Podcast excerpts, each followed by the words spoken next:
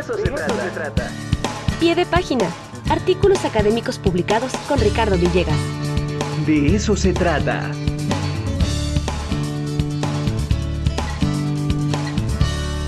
Y bueno, ya está el tocayo de los tocayos, Ricardo Villegas Tobar, el detective de la ciencia, ahora, ahora en viajes espaciales, tocayo. Rompimos récord. Así es, Tocayo, ¿qué tal? Ara, Tocayo, muy buenos días, pues un gusto saludarles. En efecto, eh, se reporta eh, ya a estas alturas de inicio de año que el 2022 fue nada más y nada menos que el año que eh, se rompió el récord de lanzamientos a el espacio. Y es que en 2022 hubo algo así como 180 lanzamientos. Y claro, eh, aquí la pregunta es, ¿y quién anda haciendo tantos lanzamientos? y como para qué, ¿no? ¿Como para qué tanto? Es mi pregunta. exactamente. ¿Quién y como para qué? Y esas son las mejores eh, preguntas. Eh, ya uno se imaginaría que sería la NASA, pero resulta ser que no. Bueno, sí está liderado por Estados Unidos. Estados Unidos de estos 180 hizo 76 lanzamientos seguido por eh, China con 62, eh, Rusia por 21, Nueva Zelanda por 9, Europa 5 y otros países eh, como puede ser India 7. Bueno, de el que más hizo lanzamientos, que es el caso de Estados Unidos, resulta ser que 61 de ellos fue de SpaceX, ¿no? Sabemos esta famosísima empresa de Elon Musk, que pues principalmente sus lanzamientos tienen que ver con cargas de los satélites que se conocen como Starlink. Eh, sabemos que la empresa de Elon Musk está muy interesada en crear toda una red, una malla alrededor de nuestro eh, planeta que permita ofrecer servicios de Internet, ¿no? Por medio precisamente de conexiones eh, satelitales. De hecho, ahora mismo, si uno se mete a la página de Internet de Starlink, pues ya vemos que acá en México y prácticamente en todas las ciudades, los municipios, podríamos hacer un contrato de los servicios de Internet por medio de esta empresa. Y bueno, aquí la situación es que vemos cómo claramente a partir de mediados del año 2019 y por supuesto eh, hasta ahora se ha incrementado de una manera eh, sustancial el número de lanzamientos y esos lanzamientos por supuesto, insisto, con eh, cargas comerciales y también con muchos artefactos que quedan en órbita. Y bueno, eh, resulta que inclusive, eh, si ustedes eh, habrán visto por ahí en TikTok, ya empieza a ser relativamente común ver cómo algunas personas que hacen vuelos comerciales alrededor de Hawthorne, allá en California, pues puede atestiguar y grabar inclusive los lanzamientos de estos famosísimos Falcon 9, ¿no? Estos cohetes que son propiedad de SpaceX y que son, insisto, los que comúnmente están haciendo la carga de estos eh, satélites Starlink. Y bueno, eh, lo cierto es que eh, esto no sabemos si es precisamente una buena o una mala noticia. Claro, a eso iba Vamos a ver, exacto, miren, ahí les va un, un dato. Entre finales de 2020 y de 2022, la empresa SpaceX ha tenido que hacer algo así como 26 mil cambios de órbita o de dirección de sus eh, satélites Starlink ante la inminente posibilidad de algún choque o de eh, colisión, ya sea con otros satélites o peor aún, con fragmentos que eh, se han producido por otras colisiones. Y es que se tiene un cálculo aproximado de la existencia de 21 mil fragmentos que están orbitando alrededor del planeta con más de 10 centímetros de tamaño a los que se suman 500 mil fragmentos que miden entre 1 y 10 centímetros y lo que es peor aún, la existencia de partículas de menos de un centímetro que suman cerca de 100 millones de partículas que están alrededor de nuestro planeta. Y ni qué decir de la enorme malla de satélites que, bueno, prácticamente eh, se hace ya muy complicado saber cuántos están alrededor de nuestro planeta. Yo creo que si se pudiera tomar una fotografía desde la Luna o una distancia un poco más lejana de nuestro planeta, veríamos un basurero que ya está alrededor de nuestro planeta entre satélites, entre fragmentos de satélites y otras tantas cuestiones.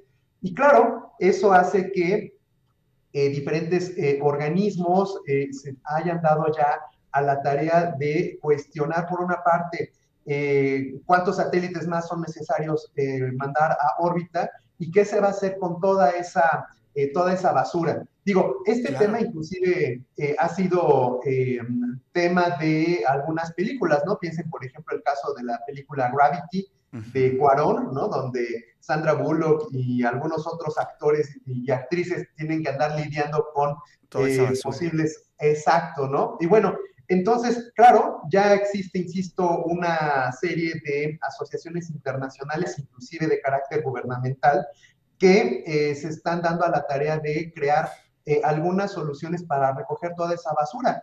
Algunos piensan, por ejemplo, hacer como una recolecta por medio de redes gigantes que puedan atraer estas partículas. Eh, algunos hablan de imanes, inclusive algunos otros eh, provocan de alguna forma un tipo de eh, precipitación de estas de partículas hacia la atmósfera y que con el choque con la atmósfera se puedan quemar o incinerar en el camino de regreso a, nuestro planeta. Entonces, bueno, existen muchas cosas que se empiezan a ser necesarias, que ya no son propiamente ciencia ficción, sino que se convierten en una necesidad ante, insisto, que prácticamente eh, al día eh, el gobierno de Estados Unidos, por medio de su milicia, tiene que estar avisando en 21 ocasiones, insisto, al día de inminentes colisiones que existen en diferentes órbitas, órbitas eh, alrededor de nuestro planeta. Pues, ¿cómo ven, eh, Ara, tocar este tema? Este, bueno, pues es la huella humana, ¿no? Prácticamente por donde va deja su basurita. Aquí tenemos una historia de terror de la mano de la ciencia ficción. Oye, pero además, ¿sabes qué también me preocupa? Estaba yo escuchando por ahí un reportaje de, bueno, no sé, un lanzamiento que hubo recientemente que tuvo como varias fallas y imagínate la NASA, la NASA, lo que hemos en el imaginario colectivo como que siempre es la vanguardia en este tipo de, lanzamientos. Sí, pues sí. Eh, ya se comenzaba a sentir muy preocupada sus directivos, eh, sus eh, científicos, porque de no lograrlo, pues la empresa de este señor ya este, iba a tomar mucha ventaja sobre ellos es interesante, ¿no? Es decir, cómo esta empresa con otra perspectiva, pues inclusive hasta turística, ¿no? Eh, ha podido rebasar en muy poco tiempo o a punto de rebasar, de superar, pues toda la tradición de la NASA. Eso es, este, bueno, más allá de que sea positivo, la verdad se me hace espeluznante, Tocayo. No, pues es que eh, eh, el dato bien dices, es espeluznante. por ejemplo, insisto, SpaceX en 2022 hizo 61 lanzamientos de 76 que se hicieron desde Estados Unidos. O sea, realmente la NASA se reduce a un número ínfimo en términos de lo que SpaceX está haciendo en, términos de lanzamiento. Y sí, bien dices tú, de estos lanzamientos de prueba, eh, precisamente está la figura de este mm, eh, denominado Starship, que es a mi vista un tinaco gigante que están lanzando, que están haciendo estas eh, pruebas, porque, bueno, es eh, precisamente este vehículo que tiene una capacidad de carga de varias toneladas y que busca, eh, pues ya, literal, mandar ahí, dirías bien, a algunos turistas a que conozcan no nada más la, atmósfera, sino la, la, luna y eventualmente hasta Marte. Y sí, vemos como este Starship está siendo lanzado, lanzado con cierta frecuencia, no con fines eh, turísticos, solamente con niveles de prueba, pero que este, va muy, muy en serio esto de los eh, viajes turísticos al espacio. Sí, sí, sí. Bueno, pues el problema de eso es que hay demanda, ¿no? Y cuando hay demanda, pues es imparable pero pues las consecuencias las vamos a comenzar a ver, por lo mientras esas pequeñas basuritas, ¿no? Que hay este, volando por todas partes en el, eh, eh, eh, en el, en el universo y bueno, pues interesantísimo. ¿Qué se ve para el próximo año? tenemos ahí un planteamiento de los próximos actividades, tanto de la NASA como de esta empresa de, lanzamientos, Tocayo? ¿Sabemos algo cómo viene este año? Sí, fíjate, el, el año 2021 hubo 44 lanzamientos menos que en 2022. Entonces, realmente lo que está sucediendo es que cada año se están rompiendo eh, nuevos, nuevos récords. Y, eh, insisto, la razón por la cual hay tantos eh, lanzamientos es precisamente en este ánimo comercial de crear esta malla de, eh, pues llamémoslas satélites que ofrezcan servicios de Internet.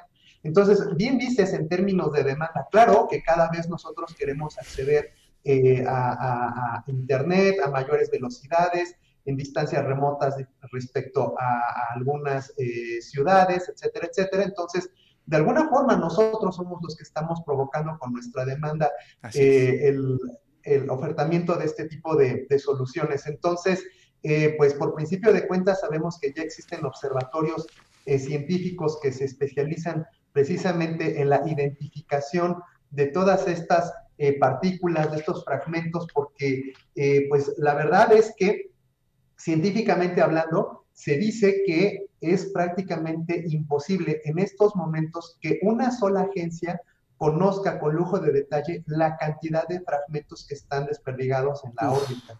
Entonces, eh, de hecho, eh, el, el, la complejidad científica es hacer combinar las capacidades de los laboratorios y de los observatorios para poder identificar toda la basura que está en, wow, las. Esa imagen está tremenda. Sí, sí, sí, sí. Y esa es, aunque es una ilustración, dibuja muy bien la realidad de cómo es que se encuentra nuestro, nuestro planeta. Y bueno, ya hay algunos eh, intereses por parte de las agencias espaciales de, de, Estados Unidos, que sabemos que son agencias militares con respecto a ciertas eh, agencias científicas alrededor del mundo, que están tratando precisamente, por una parte, de contabilizar el número de fragmentos, dos, eh, de crear ya algún tipo de mecanismo que aunque suene a ciencia ficción, sirva para hacer la limpieza de, eh, del espacio y la otra que inclusive tiene que ver con cuestiones estrictamente legales, o sea, porque ¿de qué se trata? De que eh, aventemos cuanta basura se nos ocurra claro, al claro, espacio claro. y que nadie pueda regularla, entonces... Ya eh, tuvimos la experiencia hay... en el planeta, no podemos dejar que afuera hagamos lo mismo, ¿no? Tal cual, tal cual, ¿no? Entonces, también habrá que eh, incidir en la dimensión legal sobre la regulación del de espacio. Bueno, pues como diría el clásico, madre mía, ¿no? ¿En qué estamos? Tocayo, pues eh, impresionante lo que nos platicas el día de hoy. Te mandamos un fuerte abrazo y pues nos vemos el siguiente viernes. ¿Qué te parece? Así es, nos vemos el próximo viernes. Un abrazo.